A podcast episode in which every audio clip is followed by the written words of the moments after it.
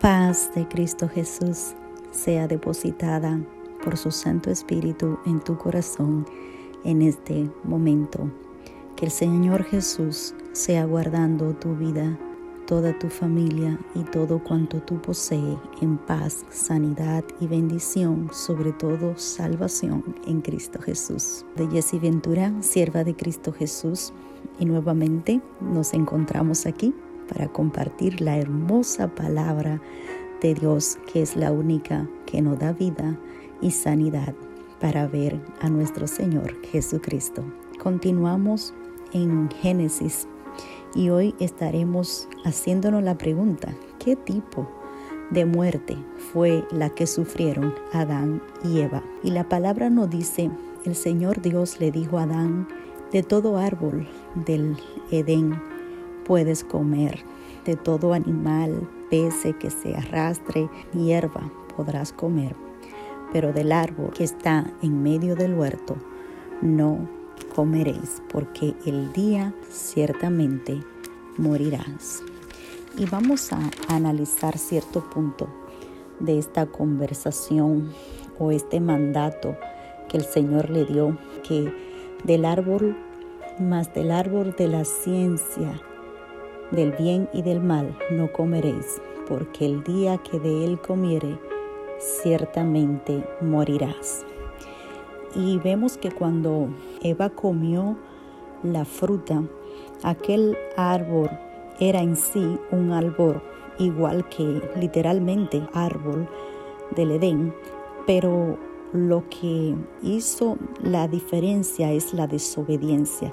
Fue lo que hizo la realización de que ellos conocieran o de que hubiera bien y mal dentro del Edén. Que cuando el Señor los saca a ellos afuera del Edén, ellos no murieron físicamente. Que Adán vivió 930 años. Tuvieron más hijos después de haber sido sacado del Edén. De ahí conocemos la historia de que Caín, el hijo de Adán y Eva, mató a su segundo hijo varón, eh, Abel. Entonces, ¿cómo fue la muerte? ¿Cuál fue la muerte? ¿Mintió Dios o mintió Satanás en contra, en decir que cuál muerte iban ellos a tener?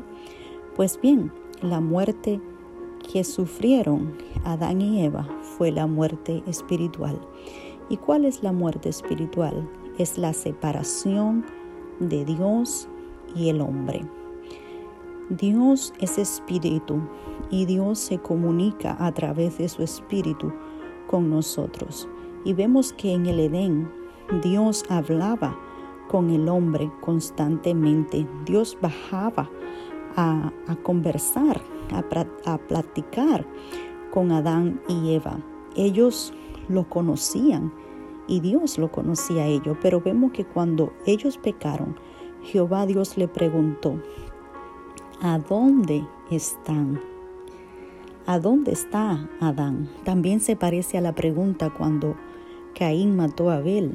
Jehová Dios también le preguntó, ¿a dónde estás? Tu hermano. ¿A dónde está? ¿No sabía Dios de dónde estaba? Pues sí, Dios sabe todas las cosas.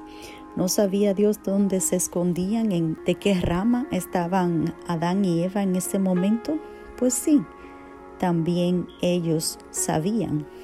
¿Y por qué le dice Adán al Señor, oí tu voz en el huerto y me escondí de tu presencia porque tuve miedo? ¿Y miedo a qué? Si ellos eran amigos. ¿Por qué hubo miedo? Porque ya había ocurrido la separación entre Dios y el hombre, porque Dios no habita donde hay desobediencia.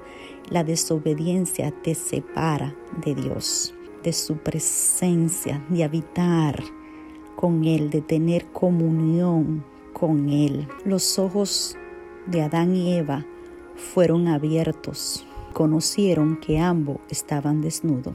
Entonces cosieron hojas y se hicieron delantales.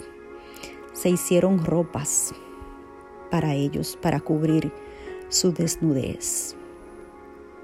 Cuando oyeron la voz de Jehová, Dios que se paseaba en el huerto al aire del día. Miren bien, al aire del día. Este hombre y esta mujer veían a Dios cara a cara y se escondieron de la presencia de Dios entre los árboles. Mas Jehová Dios llamó al hombre y le dijo, ¿a dónde estás tú? ¿A dónde estás tú? Porque Dios no puede ver y no puede estar donde hay cosas muertas. Dios es un Dios de vivo. Dios es un Dios de obediencia, de amor, de paz, de gozo. Dios no está donde hay muerte, donde hay muerte eterna. Y el Señor le preguntó, ¿cómo sabes que está desnudo? Hermano mío, el pecado no desnuda ante Dios. Yo no estoy aquí para juzgarte, yo no estoy aquí para condenarte ni para salvarte, pues el único que puede hacerlo es nuestro Señor Jesucristo. La puerta para Adán y para Eva se cerró, pero Jesucristo dijo en su palabra, yo soy la puerta, el que por mí entrare tendrá salvación. Así es que mi consejo es, abre la puerta de tu corazón al Señor Jesucristo para que tú puedas entrar y habitar en la presencia de Dios y que ya no haya más enemistad entre tú y Dios, sino vida eterna en el nombre de Jesús. Que la paz de Jesucristo permanezca en tu corazón. Recuerda, Jesucristo viene pronto y su galardón con él. Abre hoy la puerta de tu corazón y recibe salvación en Cristo Jesús. Que la paz de Dios inunde tu vida. En el nombre de Jesús. Amén.